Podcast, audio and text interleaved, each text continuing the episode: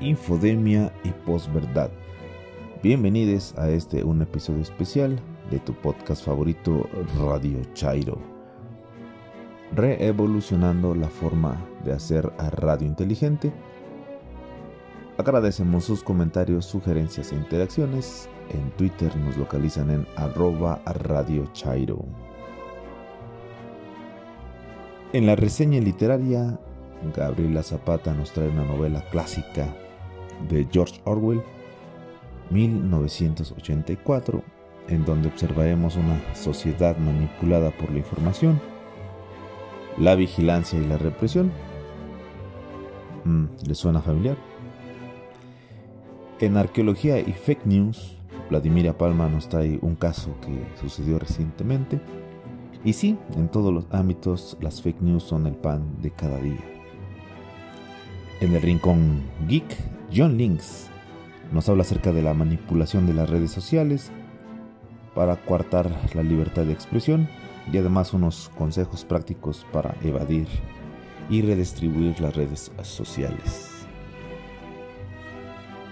En la sección disertaciones de psicología, Karen Rodríguez nos trae los estertores del neoliberalismo y cómo el manejo de la información, mm, o más bien la desinformación, sirven para cambiar la percepción de la realidad, mientras hay millones de víctimas del neoliberalismo.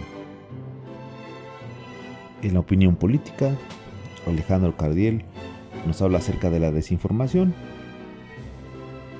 y su efecto en cuestiones políticas que hoy están muy en boga y que diario a diario lo, oímos, lo leemos en este México politizado. En cuentos en un 2x3, El Arcángel del Suburbio de Jacques Ferrón un ángel, por más arcángel que sea, no puede permanecer en la tierra sin contraer en ella alguna malicia.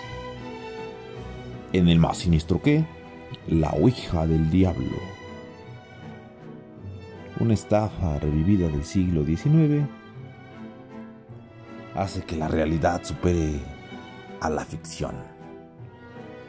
Como siempre, por supuesto. Y para finalizar en la poesía Besos de Gabriela Mistral en voz de Gabriela. Sin más por el momento, comenzamos.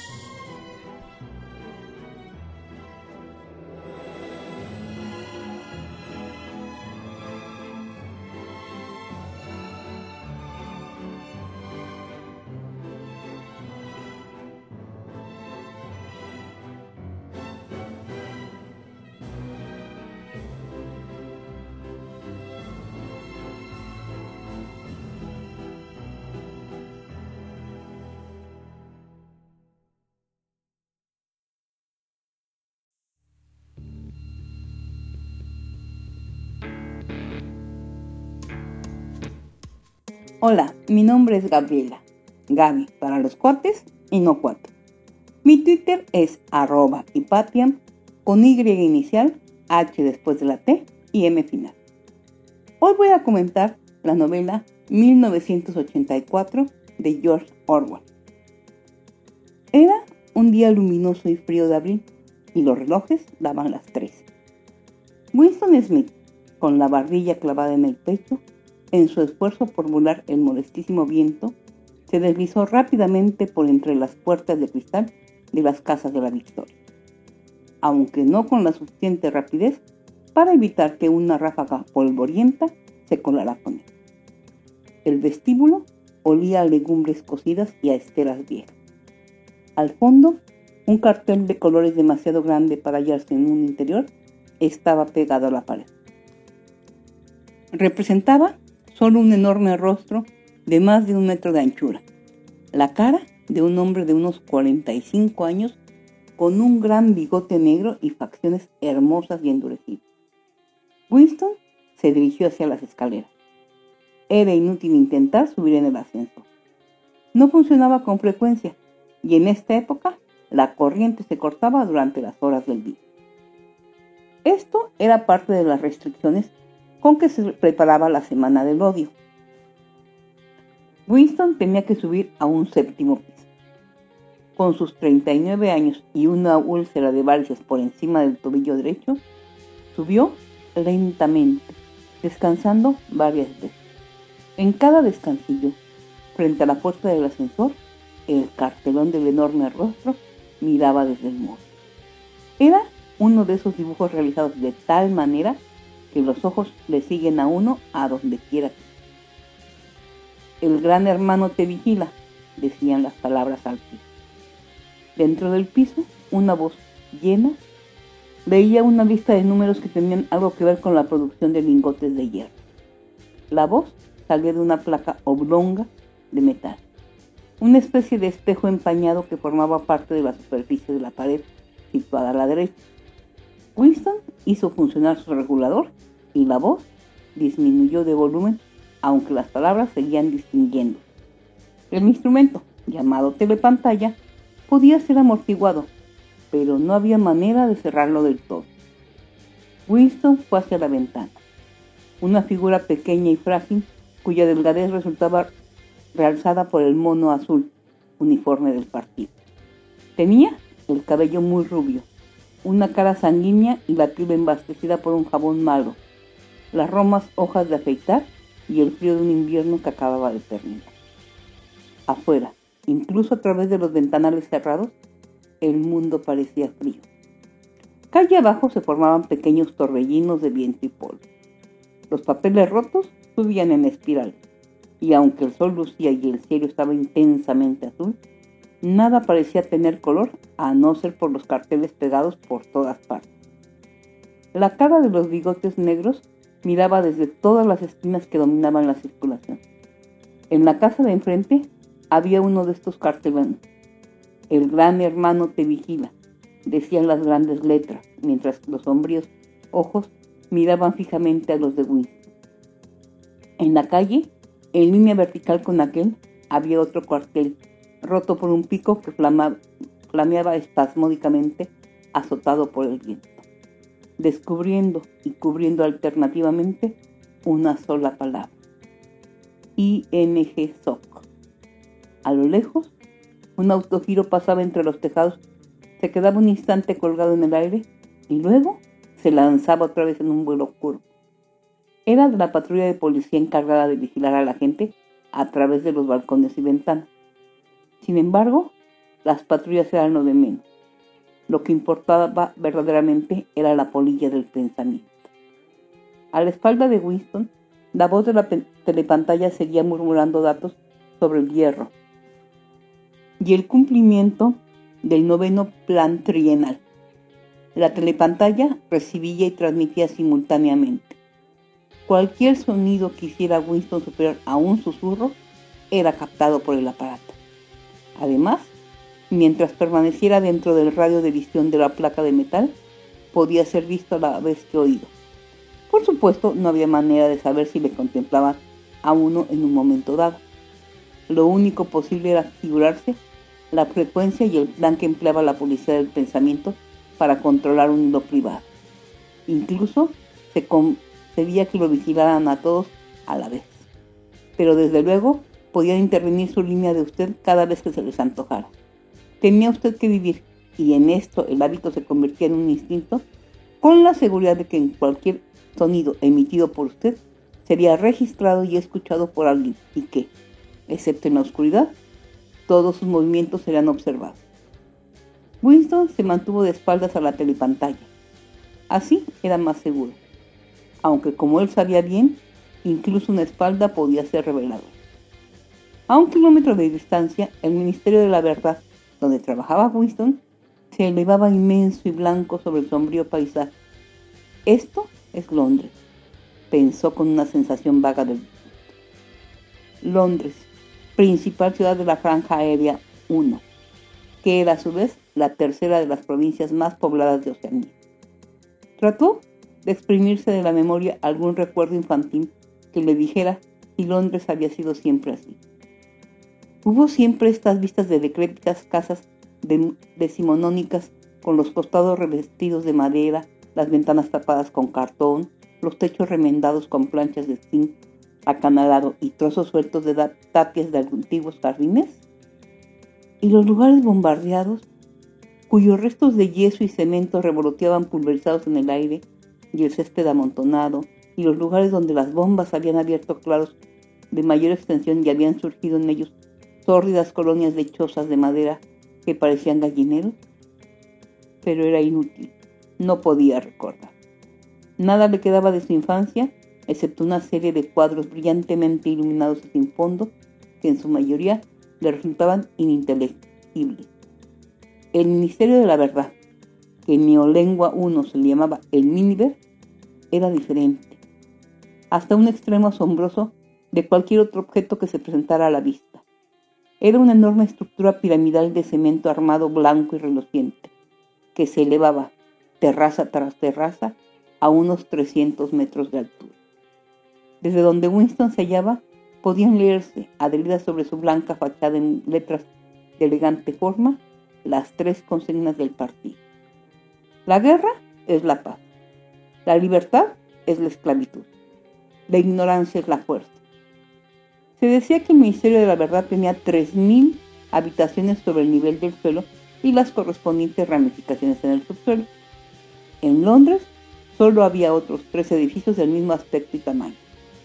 Estos aplastaban de tal manera la arquitectura de los alrededores que desde el techo de las casas de la Victoria se podían distinguir a la vez los cuatro edificios. En ellos estaban instalados los cuatro ministerios, entre los cuales se dividía todo el sistema gubernamental. El Ministerio de la Verdad, que se dedicaba a las noticias, a los espectáculos, a la educación y las bellas artes. El Ministerio de la Paz, para los asuntos de guerra. El Ministerio del Amor, encargado de mantener la ley y el orden. Y el Ministerio de la Bondad, al que correspondían los asuntos económicos.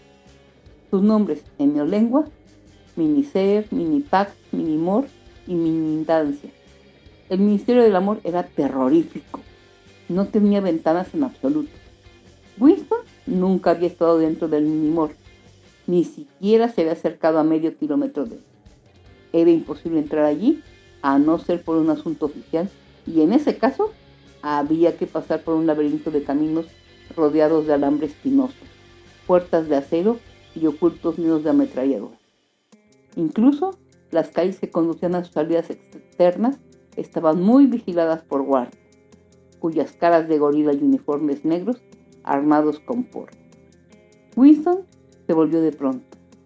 Había adquirido su rostro instantáneamente la expresión de tranquilo optimismo que era prudente llevar al enfrentarse con la televantalla. Cruzó la habitación hacia la diminuta cocina. Por haber salido del ministerio a esta hora, tuvo que renunciar a almorzar en la cantina y enseguida comprobó que no le quedaban víveres en la cocina, a no ser un mendrugo de pan muy oscuro que debía guardar para el desayuno del día siguiente. Tomó de un estante una botella de un líquido incoloro con una sencilla etiqueta que decía Ginebra de la Victoria. Aquello olía a medicina, así como el espíritu de arroz chino. Winston se sirvió una tacita, se preparó los nervios para el choque y se lo tragó de un golpe como si se lo hubieran recetado. Al momento se le volvió roja la cara y los ojos empezaron a llorar. Este líquido era como ácido nítrico. Además, al tragarlo, se tenía la misma sensación que si le dieran a uno un golpe en la nuca con una porra de goma.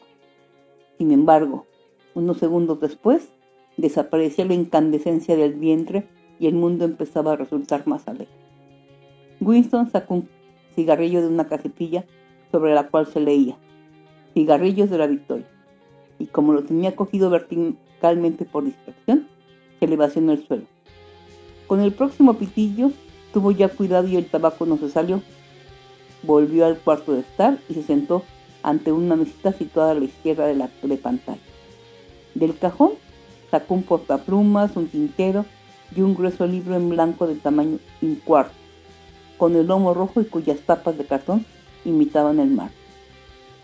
Por alguna razón la telepantalla del cuarto de estar se encontraba en una posición insólita.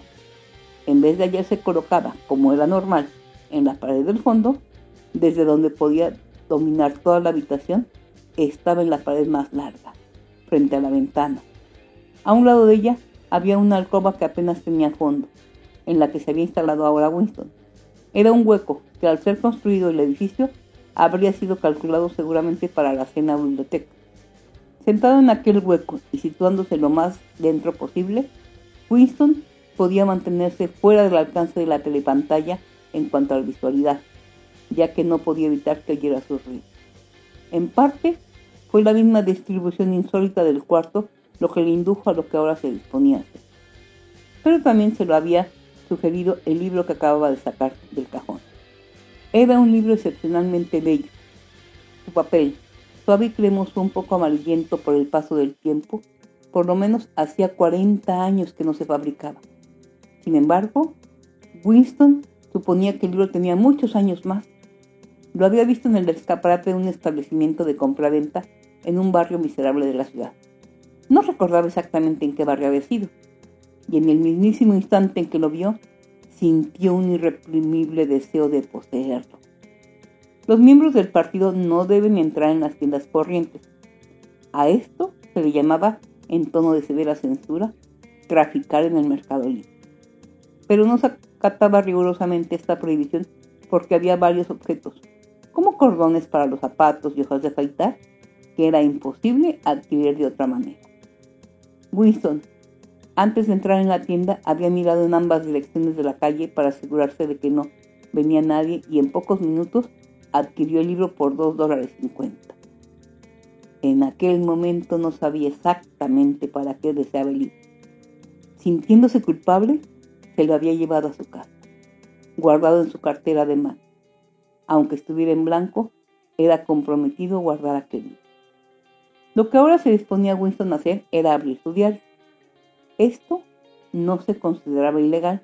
En realidad nada era ilegal, ya que no existían leyes. Pero si lo detenían podía estar seguro de que lo condenarían a muerte, o por lo menos a 25 años de trabajos forzados.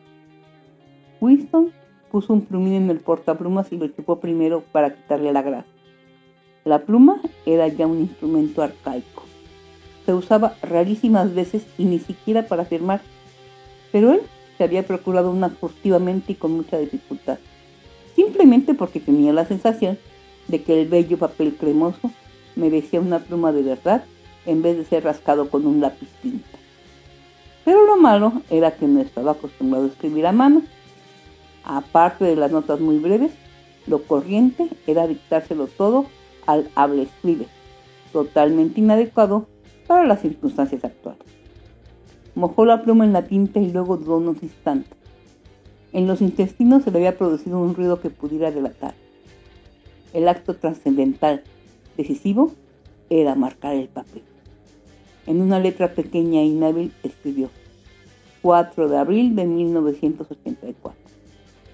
Se echó hacia atrás en la silla. Estaba absolutamente desconcertado. Lo primero que no sabía con certeza era si aquel era, de verdad, el año 1984.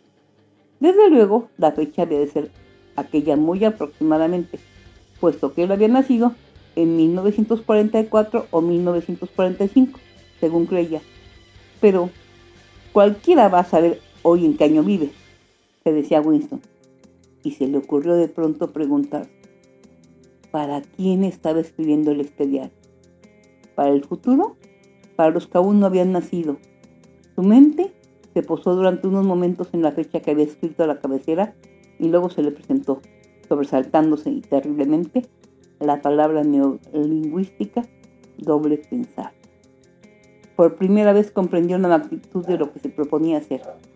¿Cómo iba a comunicarse con el futuro? Esto era imposible por su misma naturaleza. Una de dos o el futuro se parecía al presente y entonces no le haría ningún caso, o sería una cosa distinta. Y en tal caso, lo que él dijera carecería de todo sentido para el futuro. Durante algún tiempo permaneció contemplando estúpidamente el papel. La telepantalla transmitía ahora estridente música militar. Es curioso, Winston no solo parecía haber perdido la facultad de expresarse, sino haber olvidado de qué iba a ocupar.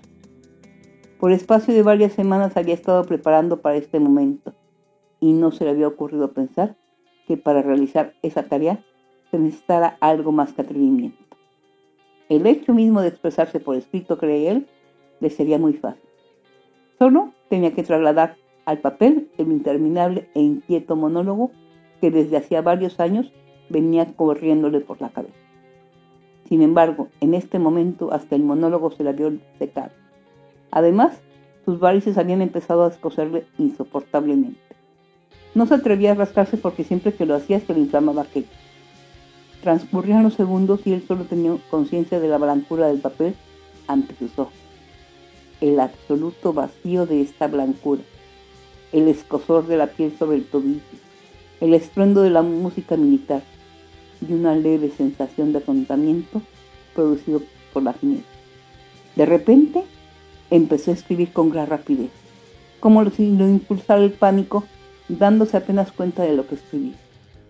Con su letrita infantil iba trazando líneas torcidas y si primero empezó a comerse las mayúsculas, luego suprimió incluso los puntos.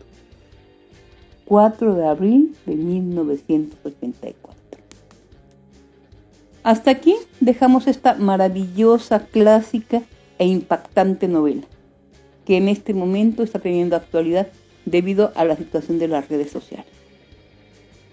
Si tienen alguna sugerencia, envíenla y con gusto trataré de complacerlo. Gracias.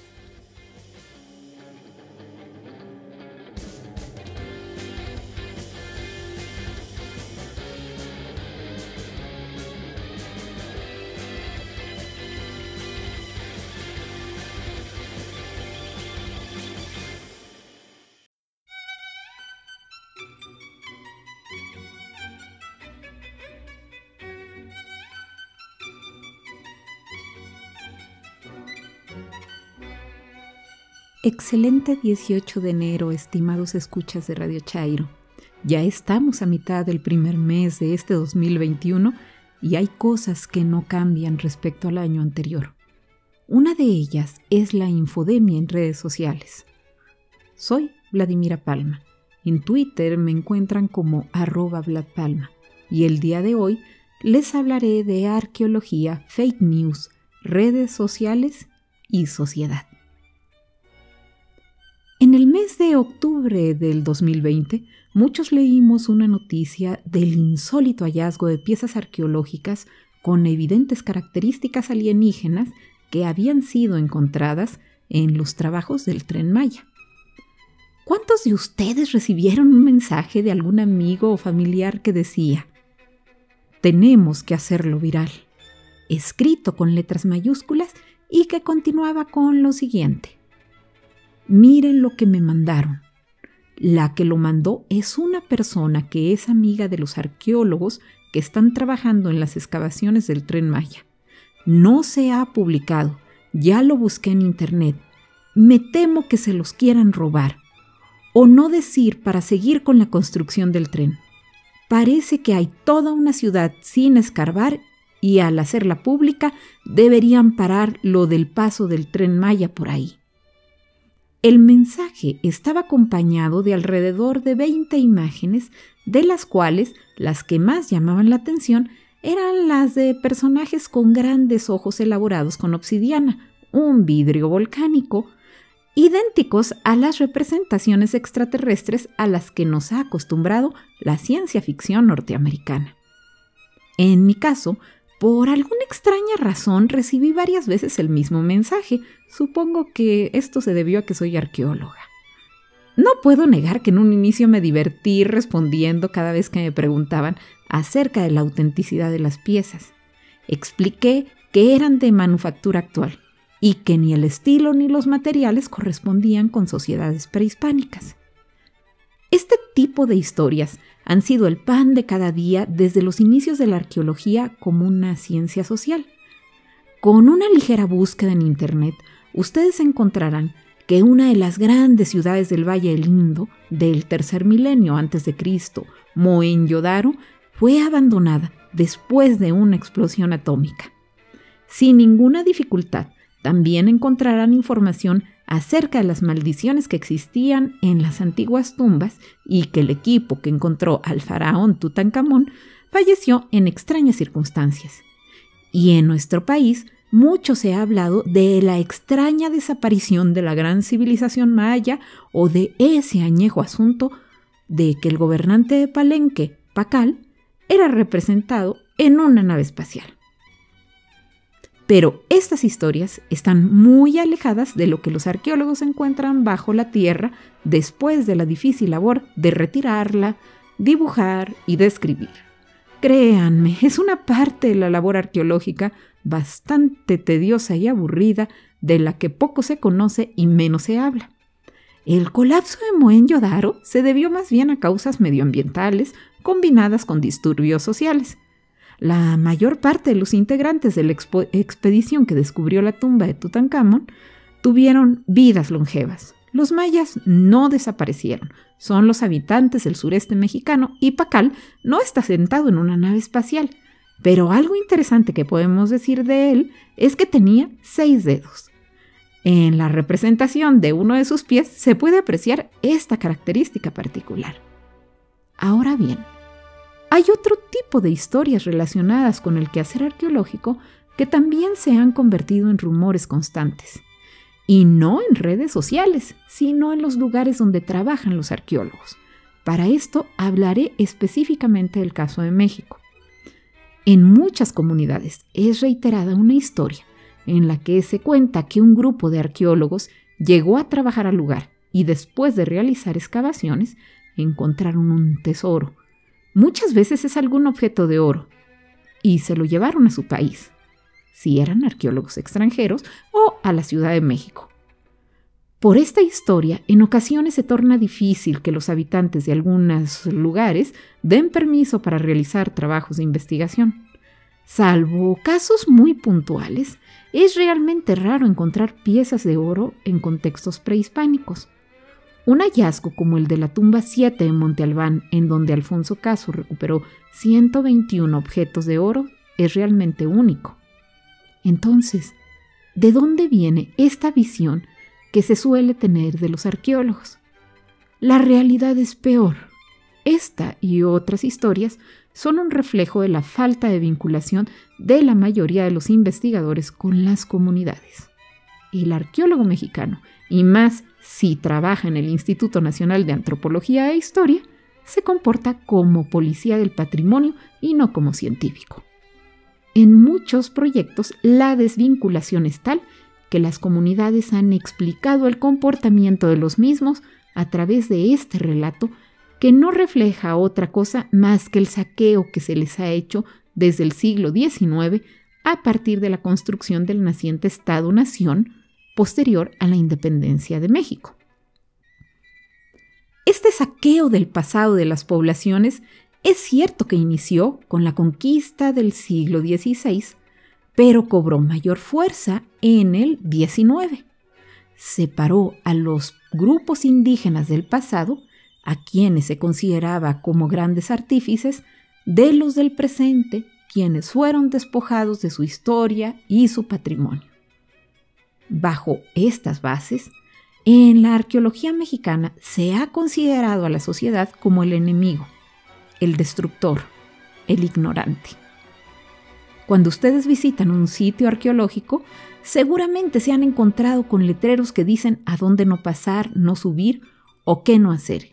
Y pocas veces el visitante encuentra información, resultado de trabajos científicos, pero accesibles para un público no especializado. En este terreno, en donde la sociedad es vista como el enemigo y los arqueólogos no cumplimos con nuestra labor de difundir y divulgar el resultado de las investigaciones, es el caldo de cultivo perfecto para las fake news arqueológicas. Los arqueólogos deberíamos de recordar que una de las obligaciones de los científicos es difundir el conocimiento, no esconderlo ni comportarnos como simples policías del patrimonio. Me despido y esta arqueóloga espera sus comentarios y sugerencias de qué temas les gustaría que se abordaran en su podcast favorito de Radio Chairo.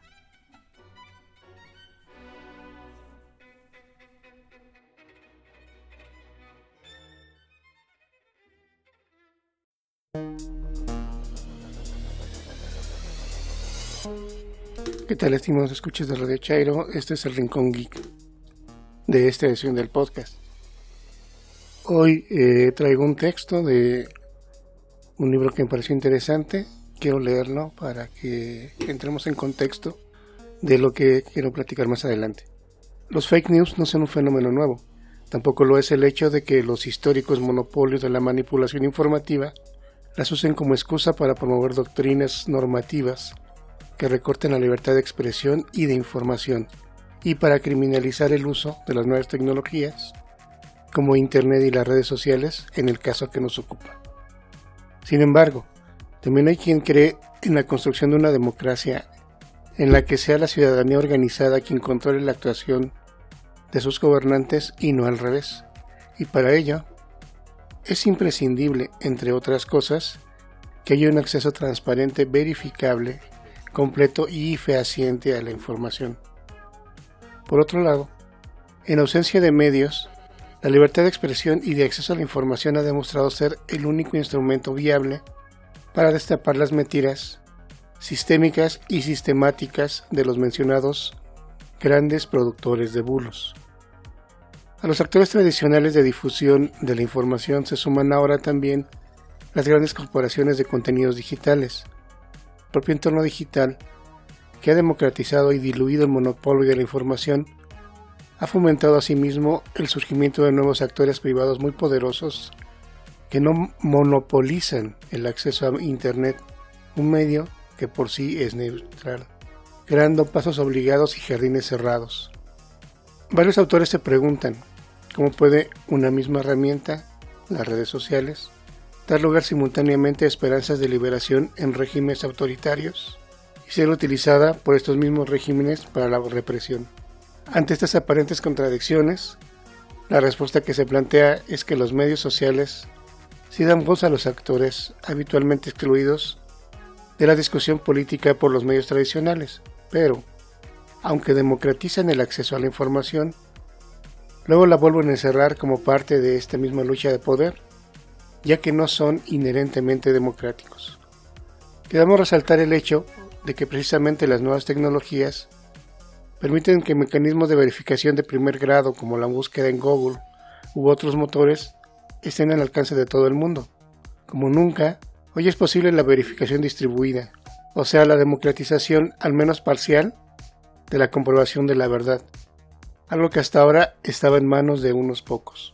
El daño que puede causar la desinformación se produce si tiene un impacto masivo, lo que ocurre cuando existe una inversión en ellas y se espera que genere ciertos beneficios, sean políticos, económicos o de cualquier otra índole.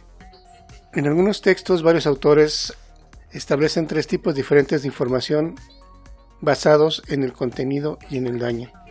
El fallo informativo, cuando no hay una intencionalidad aunque se relaciona con la ausencia de daño, una perspectiva con la que es difícil no estar en desacuerdo.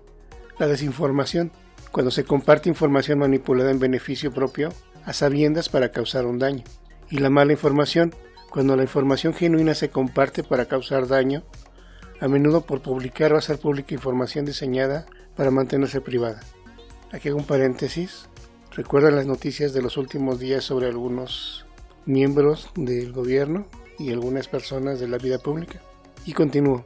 Por ejemplo, Claire Ward categoriza siete tipos de fallos informativos, o misinformation, como se le nombra en inglés, es decir, de difusión involuntaria de información falsa y de desinformación entendida como la creación y difusión deliberada de información que se sabe es falsa.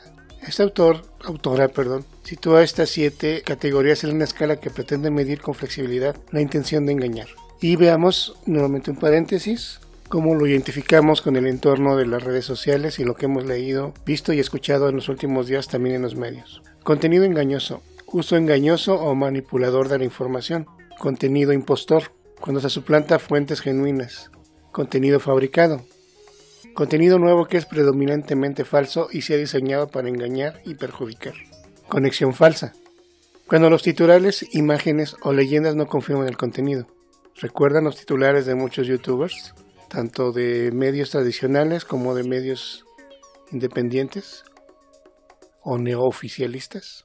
Contexto falso. Cuando información genuina se difunde con información de contexto falsa.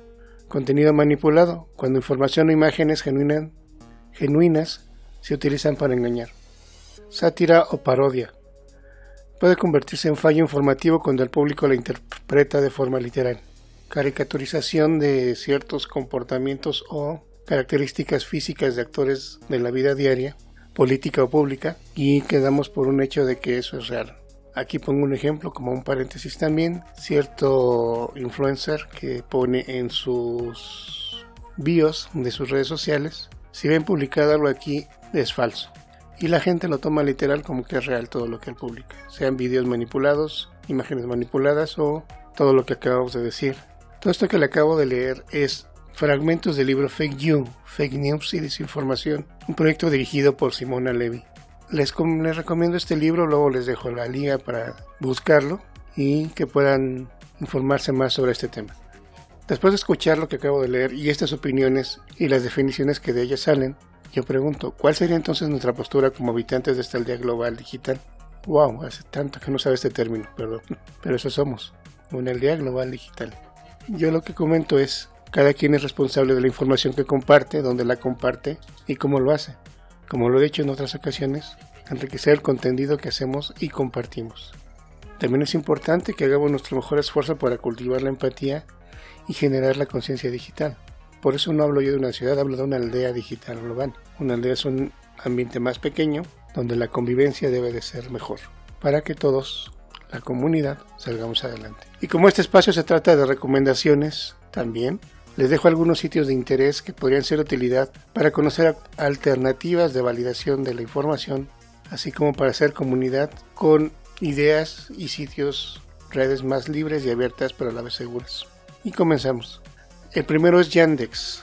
Es un buscador ruso que además de ser una alternativa a Google, tiene un buscador de imágenes muy bueno que puede ayudar a encontrar no solo la imagen que pongamos, en un ejemplo, sino por sí alguna referencia a la misma.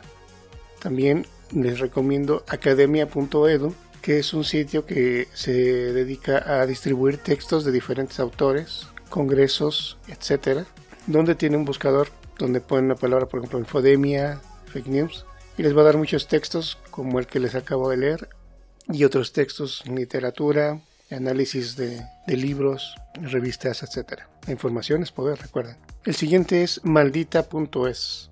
Este es un sitio español dedicado al combate de bulos y fake news de Internet, que constantemente, y más en estos tiempos de pandemia, hace un análisis de noticias internacionales para verificar su contenido y veracidad, dando muchas veces información sobre las fuentes y orígenes de esta misinformation o las fake news.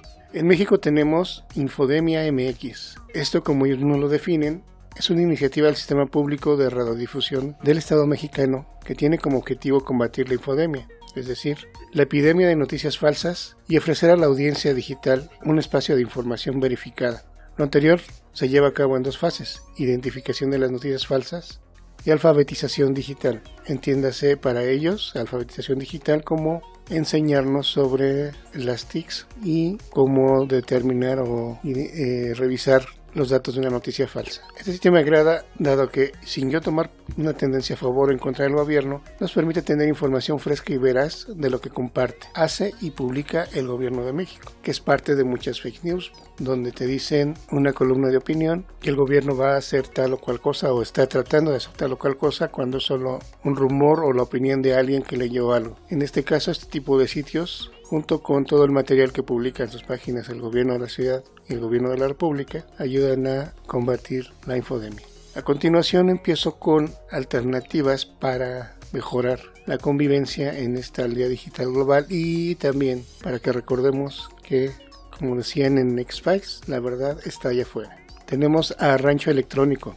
Esto es un espacio real que se encuentra en el centro de la Ciudad de México y leo lo que ellos dicen que son. Después de cinco años de conversaciones sobre qué somos y qué queremos, no tenemos una respuesta única. Compartimos sueños e inquietudes dentro de una diversidad de perspectivas, objetivos y experiencias de vida. Somos una comunidad de gente proveniente de las artes electrónicas, las artes marciales, las radios comunitarias, el cine, las publicaciones, la reparación de máquinas, las ingenierías y la gestión cultural, la filosofía, la teoría crítica, experiencias cooperativistas, el trabajo barrial y de calle y las organizaciones sociales, pero sobre todo desde las semillas plantadas por un Hub Club y movida CryptoPunk por los festivales de instalación de software libre, los foros de cultura libre, el neologismo tecnopolítica y el verbo hackear.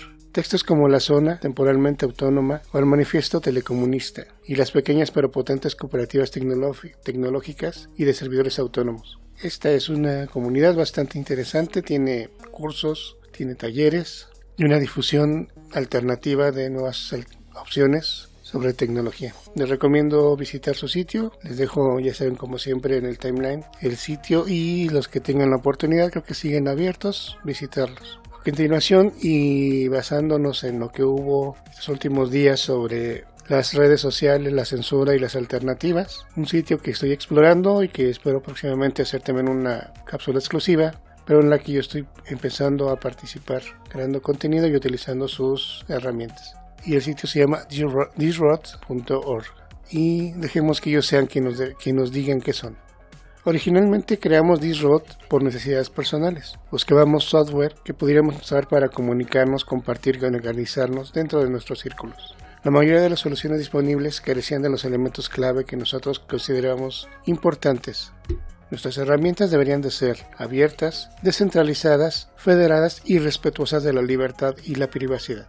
Con el funcionamiento de Disrod esperamos cambiar la manera en la que la gente habitualmente interactúa en la web. Queremos alentar a las personas a librarse de los jardines vallados, del software popular y cambiar alternativas abiertas y éticas, ya sea en nuestra plataforma o en otra, incluso en la tuya propia. Juntos podemos construir una red que sea verdaderamente independiente, enfocada en el beneficio de la gente y no en su explotación. Como ven, Disrod tiene una filosofía muy interesante y para mí que he estado probándolo desde casi cuando empezó la pandemia, es una herramienta que tiene correo electrónico, tiene foros, tiene videoconferencia, tiene chat de voz, chat de escrito, mensajería instantánea, compartir eh, información, textos, textos colaborativos, etc. Entonces les invito a probarlo. También es muy simple, es disrod.org. Inscribirse, generar su correo, instalar la aplicación en su celular si quieren, lo cual nos ayudaría también a liberarnos de los monopolios y probar. Porque es la única forma de que este tipo de, alternativas, de opciones libres, más abiertas y más seguras, puedan dar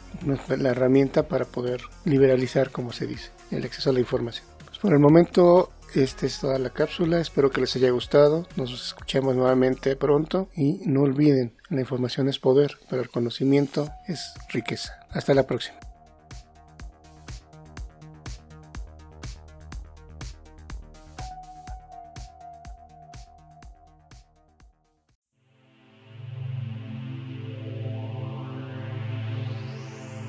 Buenos días, buenas tardes, buenas noches, escuchas de Radio Chairo. Soy Karen Rodríguez. En estas disertaciones de psicología traigo para ustedes en nuestra temática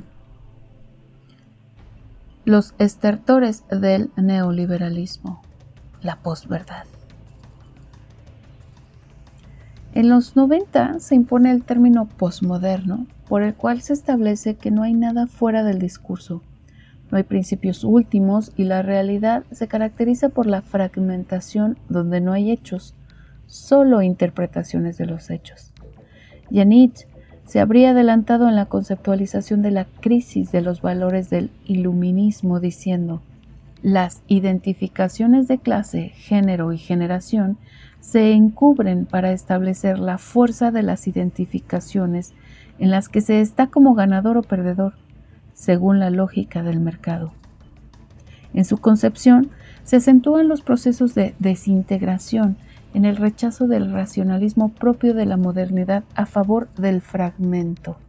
Así, la búsqueda de emancipación es rechazada por diferentes pos, donde lo que aparentar es más importante que la propia verdad. Y es aquí donde encontramos el neologismo de posverdad.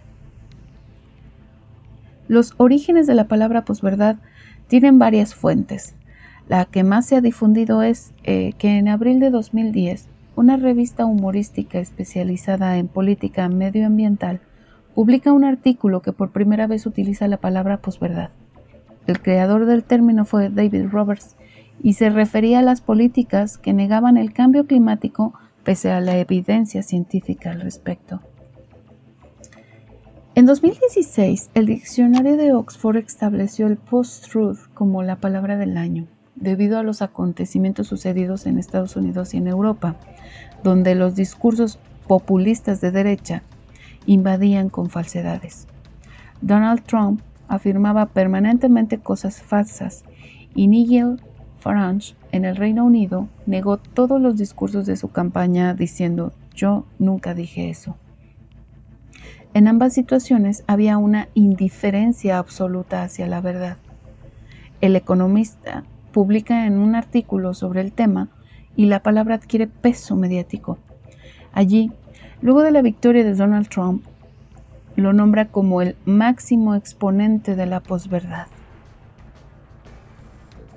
La larga historia de las mentiras en la actividad política ahora es bautizada con el concepto de posverdad. Sin embargo, es importante pensarla como una definición de la crisis del capitalismo tardío. Así, el concepto alude a que los populismos de derecha se transforman en una reacción defensiva de las posturas neoliberales, ya que supuestamente a estas no las alcanza el concepto de posverdad.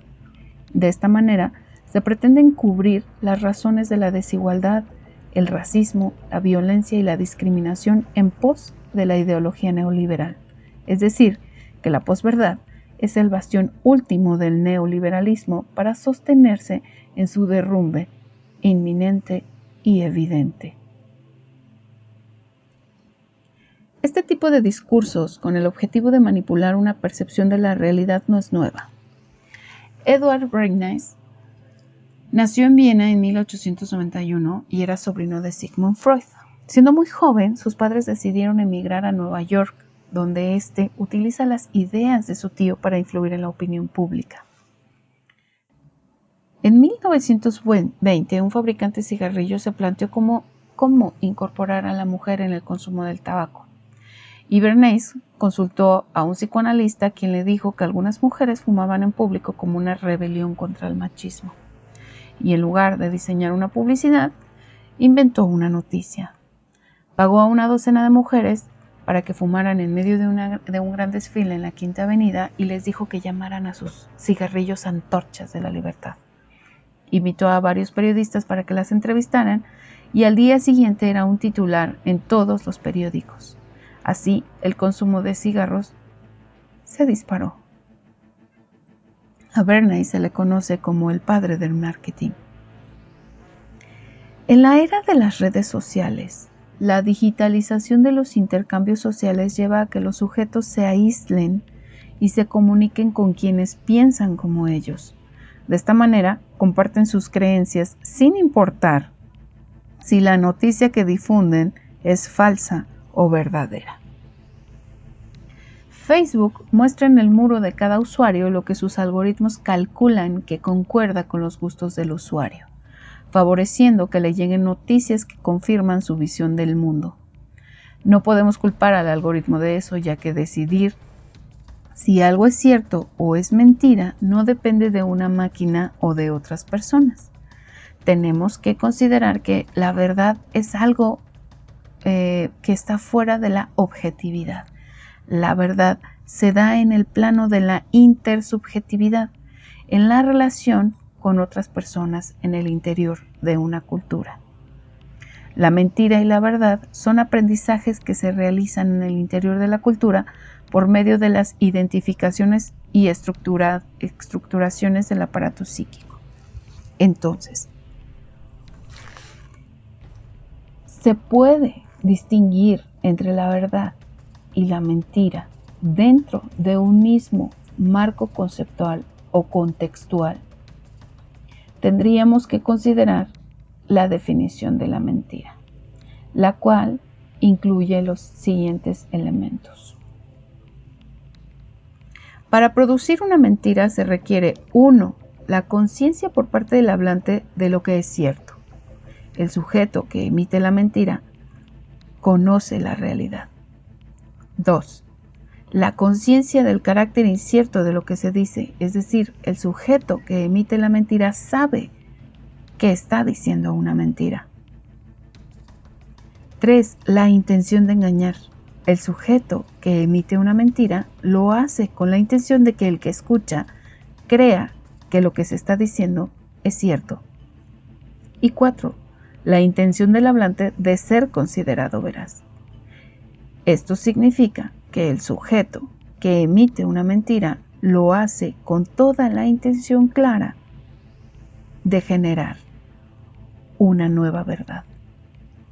Es decir, la mentira es una actividad verbal intencional y que pertenece al registro de la conciencia. Spinoza sostiene que la falsedad en sentido absoluto no existe puesto que la razón es incapaz de producir, producir ideas falsas por sí misma. Lo que llamamos ideas falsas pueden ser producto de la finitud de nuestra capacidad cognitiva, es decir, nuestra poca capacidad para conocer sobre los objetos. Por lo tanto, más que falsas, son inadecuadas al objeto que se refieren, por lo que abonar, eh, abandonar las falsedades requiere de un crecimiento cognitivo nosotros desde niños tenemos un entendimiento de la realidad limitado por nuestra capacidad cognitiva. Conforme avanza nuestra edad y conocemos más sobre el mundo, nuestra capacidad cognitiva se amplía y podemos avanzar del terreno de la eh, falsedad por inadecuación o por ignorancia hacia el consenso cultural de la verdad. Spinoza plantea tres géneros de conocimiento. El primero de la imaginación, que puede generar ideas falsas y obliga a diferenciar entre lo real y lo imaginario. Yo imagino que las personas piensan o que tal cosa está sucediendo a partir de mi limitada información al respecto. Pero tengo que asumir que lo que imagino no es real porque no tengo ninguna prueba de su veracidad. Solo emerge de mi imaginación. El segundo será la razón. Hay que buscar la verdad en el objeto del conocimiento racional, generar orden y conexión de las cosas, metodología, sistematización y procesos.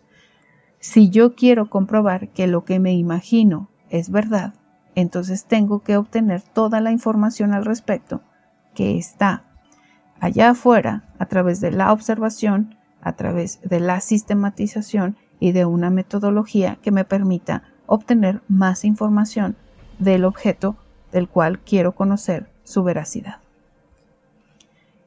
El tercer género de conocimiento es la intuición. Esto implica conocer las esencias de las cosas singulares, conocimiento profundo de la relación entre las cosas singulares.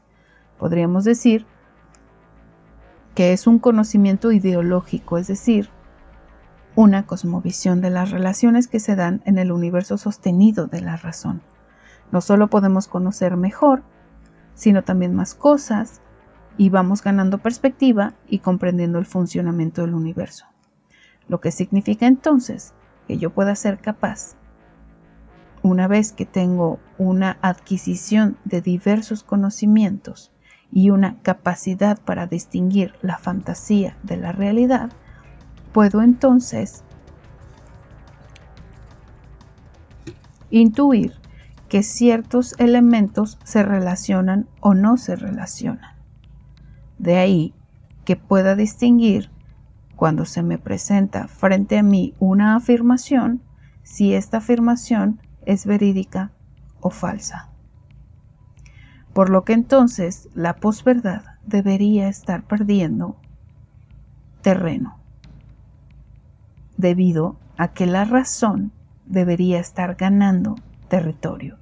Sin embargo, la posverdad es una posición activa, una generación de discursos con un objetivo específico, negar la hecatombe del neoliberalismo es un sistema de manipulación de la percepción de la realidad, con miras a negar la existencia de la verdad a favor de sostener privilegios, por lo que no es emitida por una sola persona. La posverdad es un discurso sistemático emitido por diversos medios en diversos momentos, haciendo pasar un hecho imaginario, una frase inventada como algo real. Y los medios digitales están promoviendo a través del algoritmo que las mentiras sean percibidas como verdades.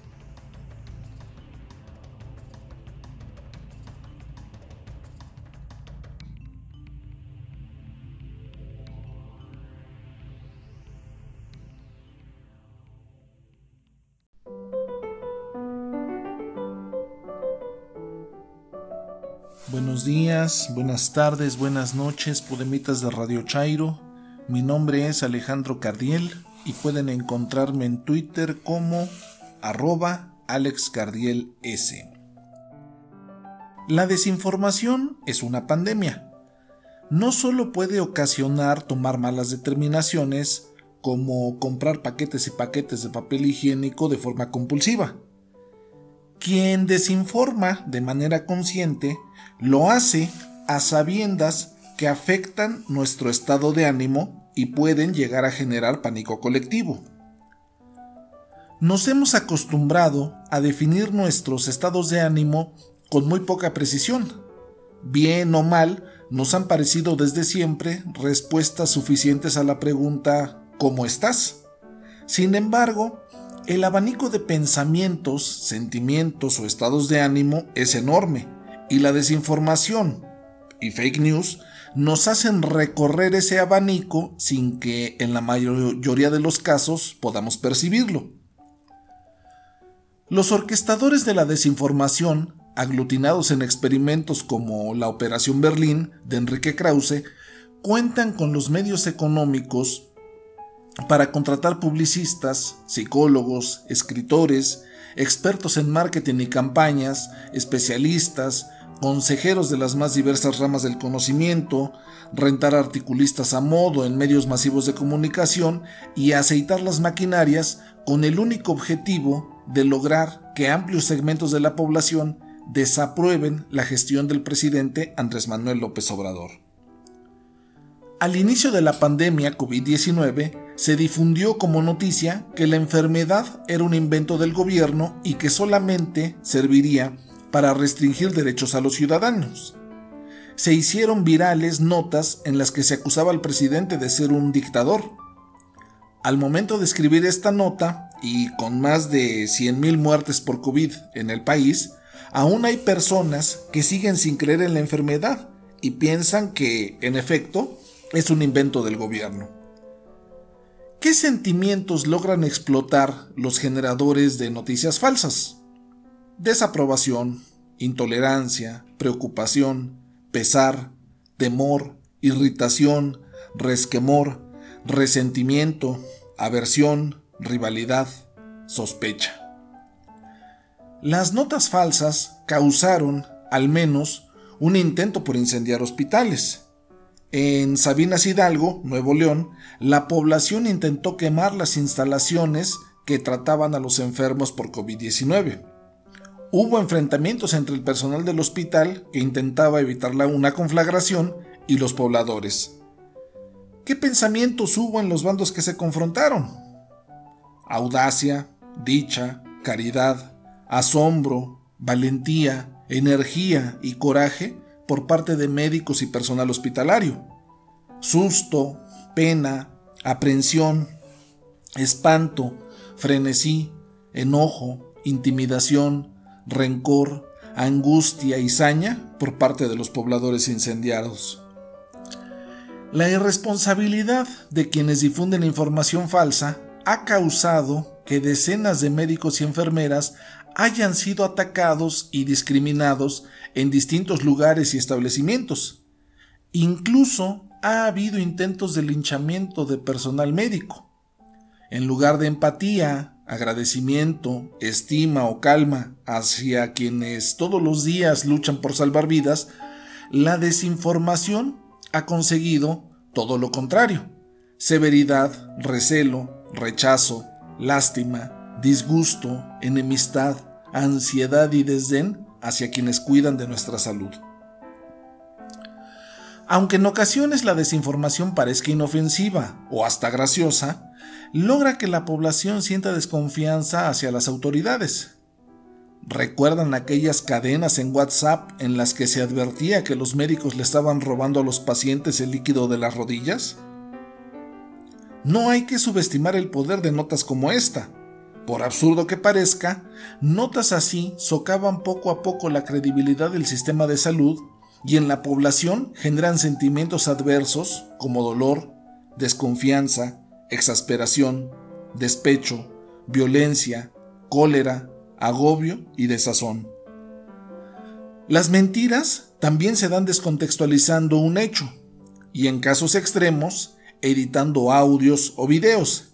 El objetivo, minar y sembrar discordia entre la ciudadanía. En Ecatepec acusaron a médicos de matar pacientes con COVID-19.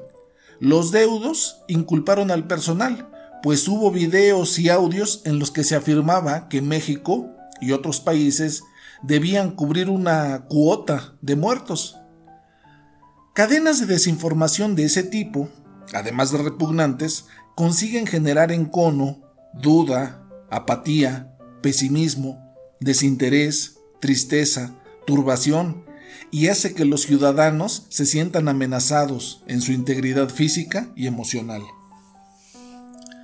El exceso de noticias falsas hace que la ciudadanía pierda la noción de la mentira y lo auténtico. La consecuencia lógica es el relajamiento de las medidas preventivas. En Tamaulipas, por ejemplo, las medidas se relajaron cuando terminada la ley seca los camiones de cerveza tuvieron autorización para efectuar entregas nuevamente.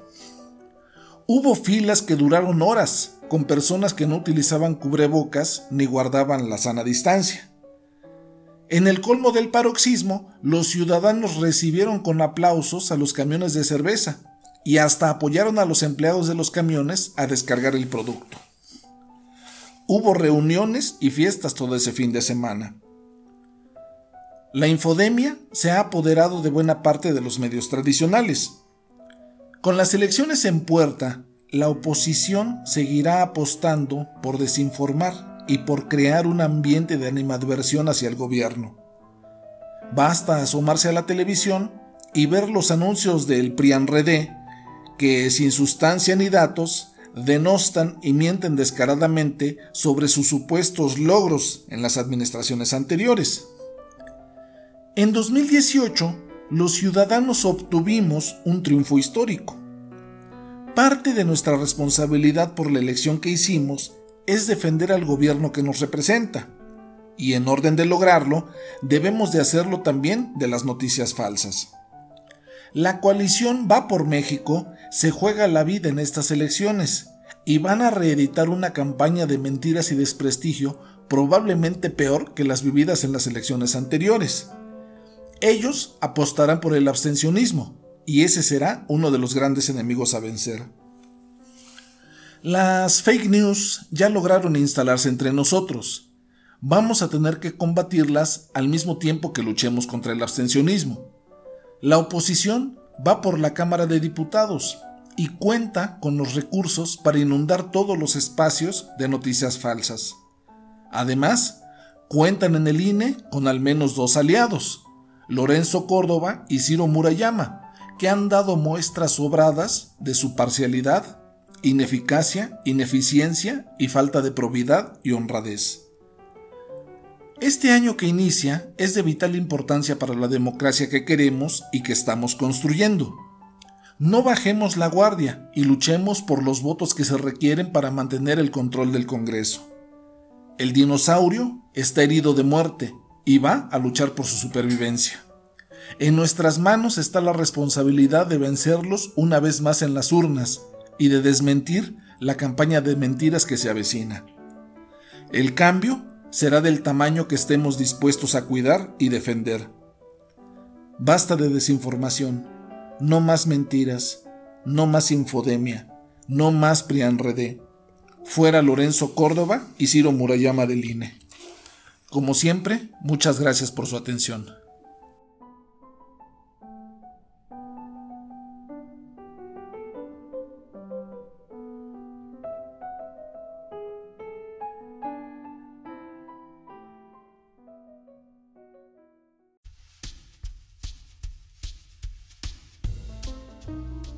Hola, mi nombre es Gabriela. Gaby para los cuates y no cuates. Seguimos con la sección Cuentos en un 2x3. Espero les agrade y nos envíen sus comentarios y sugerencias. El Arcángel del Suburbio, de Jacques Ferron. El Arcángel Zag no se encontraba en el cielo cuando ocurrió la famosa batalla que enfrentó a Lucifer con San Miguel. Se hallaba en la tierra. Cuando se enteró de la noticia, consideró que emprender ese viaje había sido fruto de una inspiración y decidió prolongar su estancia. Es por esa razón por la que todavía en fechas recientes vivía entre nosotros, refugiado en una cabaña a orillas del río Camino de Chambre, cerca del pantano que entonces servía de frontera y de tiradero a las parroquias de San Aubert y de San Antoine de Longwy. Los profanos lo tomaban por un viejo anarquista, un vagabundo retirado, uno de esos marginados simpáticos que imprimen su encanto a los suburbios. En cuanto a los clérigos, ni siquiera sospechaban su presencia. Zack los evitaba. Desconfiaba de ellos como del diablo, con excepción de uno solo, el hermano Benoit, de la Orden de los Franciscanos de Cota Rouge, que con frecuencia venía a verlo y al que acogía con placer. El hermano Benoit traía estampitas y baratijas de botas que Zack, por atención a él y también por precaución, frente a la policía, que siempre puede molestar a un indigente, utilizaba para decorar su cuchitril. Pero su complacencia se limitaba a eso. Un día, dijo el hermano Benoit, ¿por qué tratas de convertirme?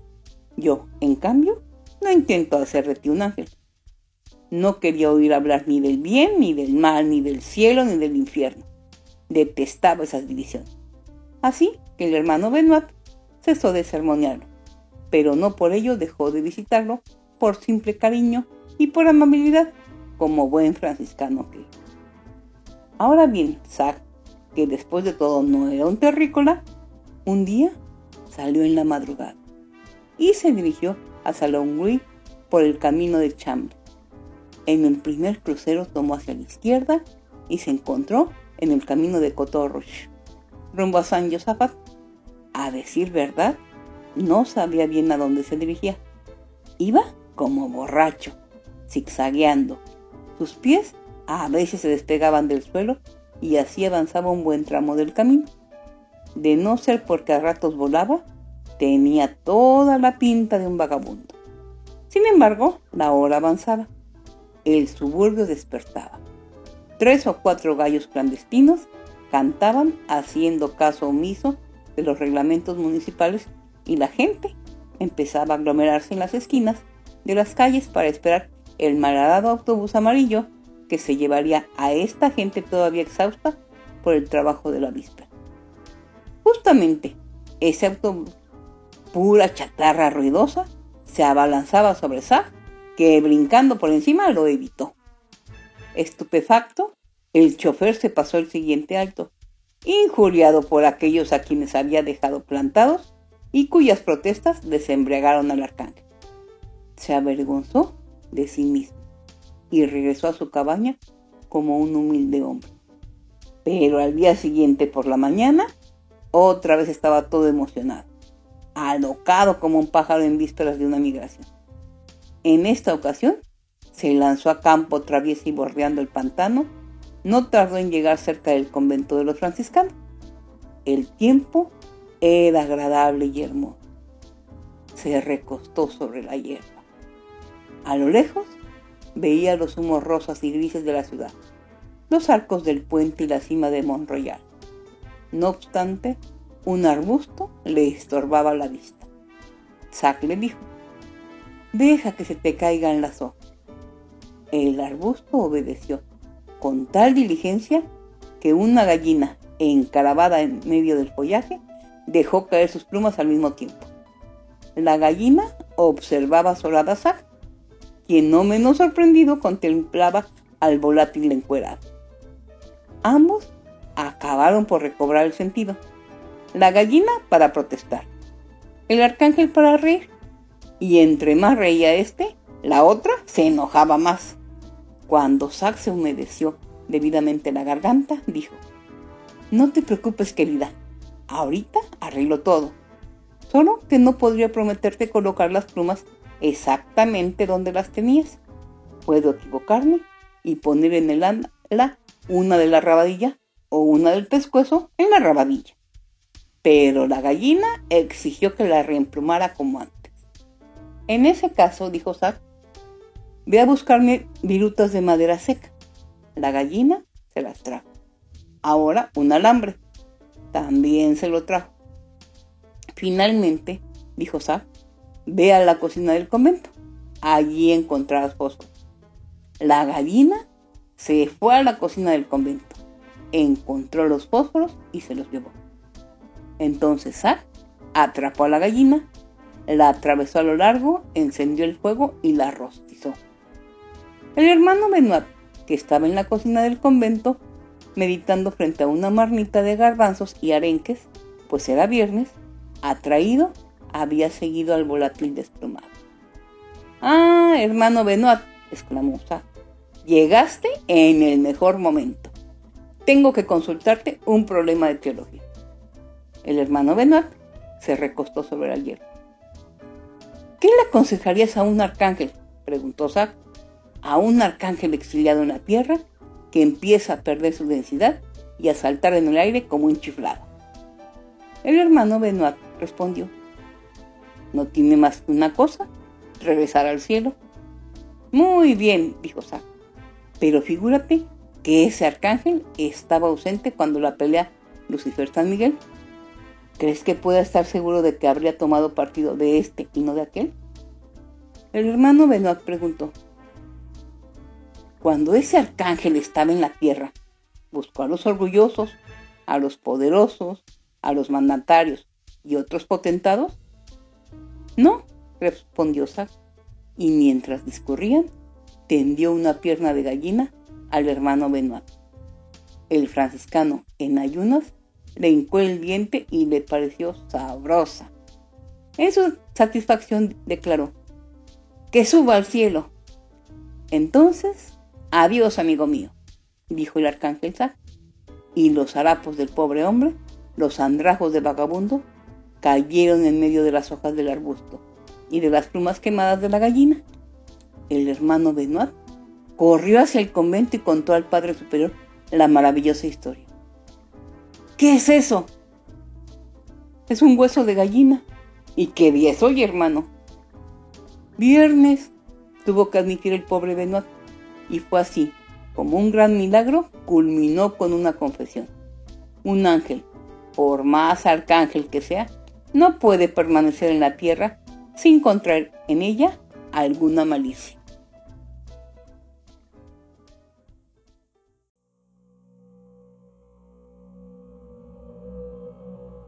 Buenos días, buenas tardes, buenas noches, escuchas de Radio Chairo. Soy Katrina. Katrina. En este más siniestro que traigo para ustedes una historia. ¿Será real? ¿Será ficción? ¿Será un mockumentary? Tú decídelo. La Ouija del Diablo.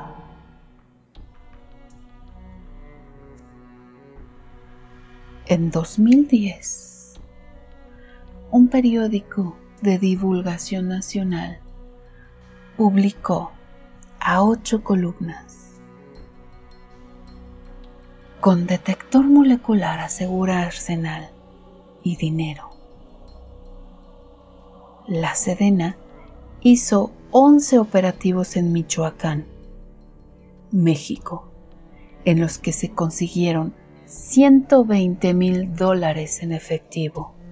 Se encontraron abandonados en la maleza dos fusiles AK-47, tres pistolas revólver, ocho armas tipo escuadra, tres subametralladores y diversos armamentos.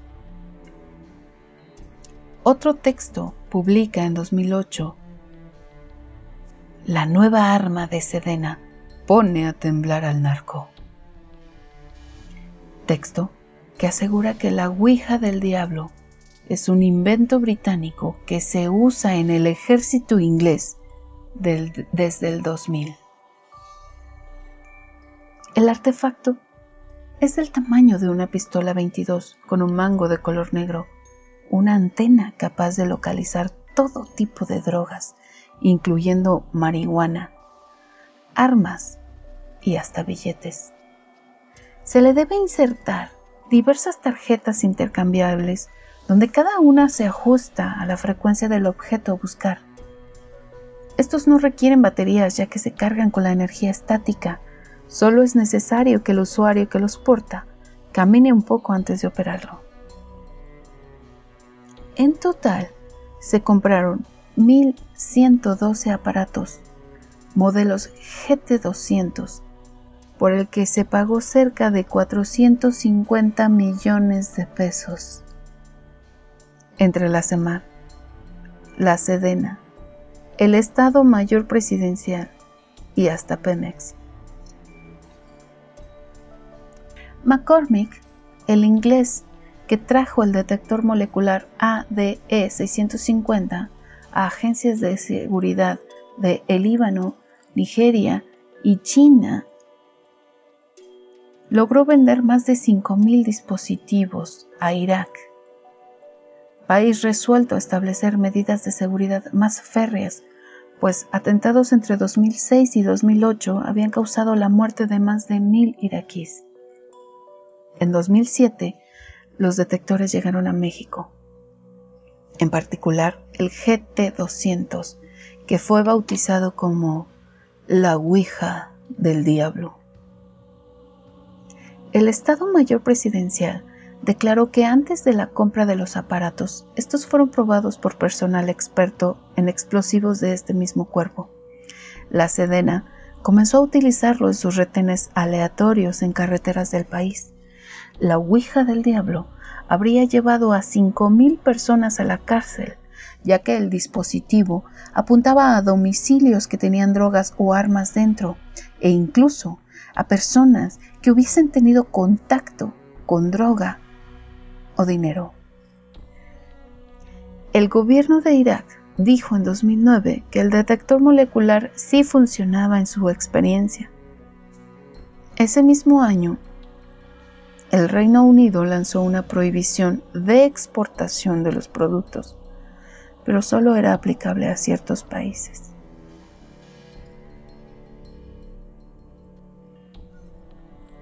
La comunidad científica se mostró inquieta. Mochan, expresidente de la Asociación Mexicana de Científicos, y otros científicos de la UNAM y de la comunidad científica en general, consideraban imposible el funcionamiento del aparato. Solicitaron a la defensa realizar pruebas, pero les fueron negadas. Era un asunto de seguridad nacional. En 2011, un juzgado de Morelos recurrió a Muchan y a Alejandro Ramírez, científico de la Universidad del Estado, para hacer peritajes sobre la efectividad del detector molecular en un juicio de falsa acusación a un ciudadano. El ejército también fue convocado en el experimento, que consistió sencillamente en colocar unas cajas de cartón donde aleatoriamente se colocaron 1.700 pastillas de anfetaminas. se solicitó a un soldado que no tenía conocimiento de en cuál de las cajas se habían colocado las pastillas, manipular el detector y ubicar aquellas cajas con droga. Se obtuvieron resultados positivos en 3 de 20 intentos. El detector molecular se trataba solo de un pedazo de plástico inservible.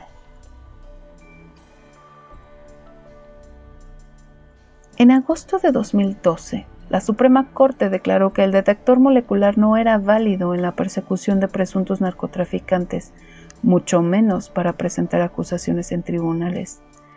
Y aún así, en 2015, 1.980 personas seguían detenidas a causa de la Ouija del Diablo. Incluso se iniciaron, se iniciaron juicios penales contra la defensa nacional. Mochan, el científico mexicano que logró establecer con una prueba sencilla que todo era un fraude millonario, en 2013 acudió al Reino Unido para testificar en contra del empresario Gary Bolton, quien vendió estos dispositivos en otros países. Este hombre recibió siete años de condena. Saldría libre en 2020.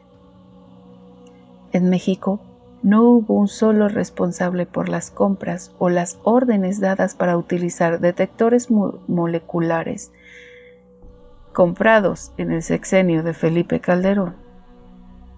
Y el distribuidor de la Ouija del Diablo en México, la empresa Secte, opera con total normalidad.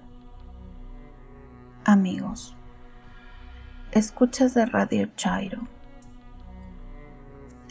la tradición documental depende en gran medida de nuestra capacidad para transmitir una impresión de autenticidad. Es una impresión poderosa, hecha posible gracias a ciertas características básicas de las imágenes en movimiento, sin importar el medio utilizado, las nociones de institucionalidad o historicidad en las que se apoya este trabajo. Es en ellas que se configura el pacto de autentificación, esa impresión poderosa de autenticidad que el cine documental ha desarrollado y que ha sido exportado a la televisión o a los sistemas de streaming. Los noticieros, Netflix, Amazon, los programas de Busca Talentos, los reality shows, se mueven en el eje de la tradición autentificante, aún incluyendo muchos elementos ficcionales.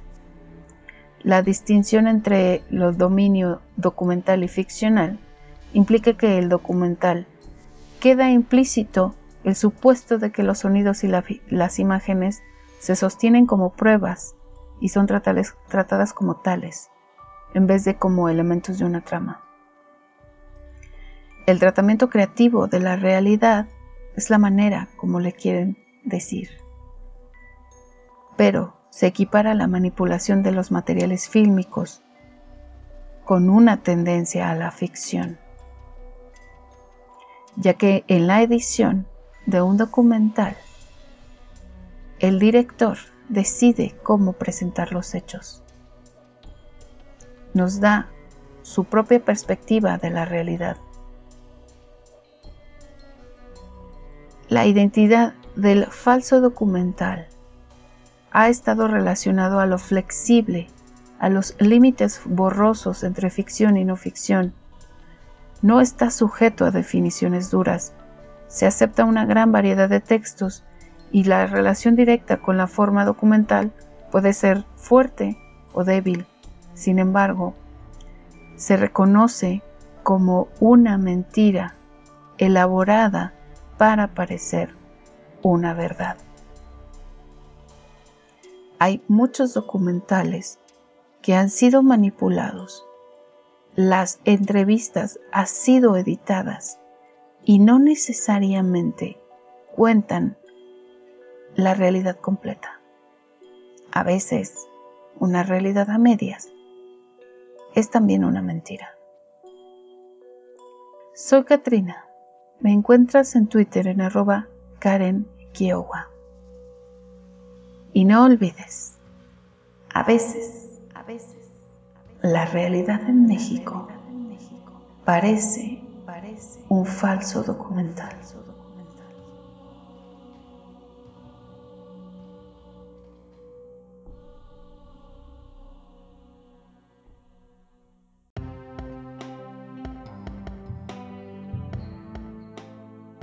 Besos de Gabriela Mistral. Hay besos que pronuncian por sí solos la sentencia de amor condenatorio. Hay besos que se dan con la mirada. Hay besos que se dan con la memoria. Hay besos silenciosos, besos nobles, hay besos enigmáticos, sinceros. Hay besos que se dan solo las almas. Hay besos por prohibidos, verdaderos. Hay besos que calcinan y que hieren. Hay besos que arrebatan los sentidos. Hay besos misteriosos que han dejado mil sueños errantes y perdidos. Hay besos problemáticos que encierran una clave que nadie ha descifrado. Hay besos que engendran la tragedia. Cuántas rosas en broche han deshojado.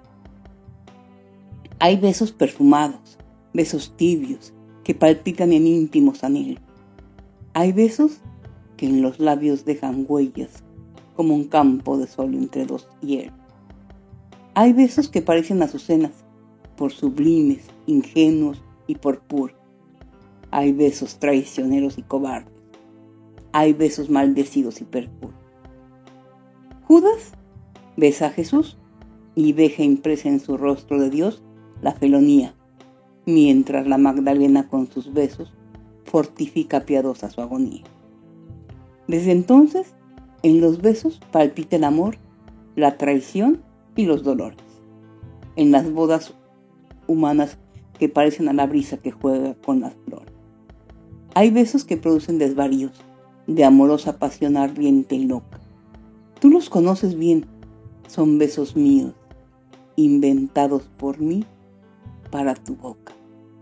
Besos de llama que en un rastro impreso llevan los surcos de un amor vedado besos de tempestad, salvajes besos que solo nuestros labios han probado.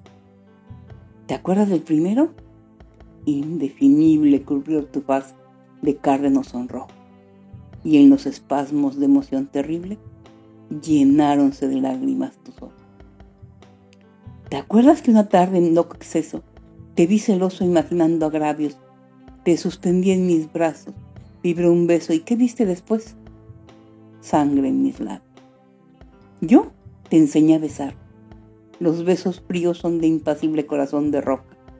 Yo te enseñé a besar con besos míos, inventados por mí para tu boca.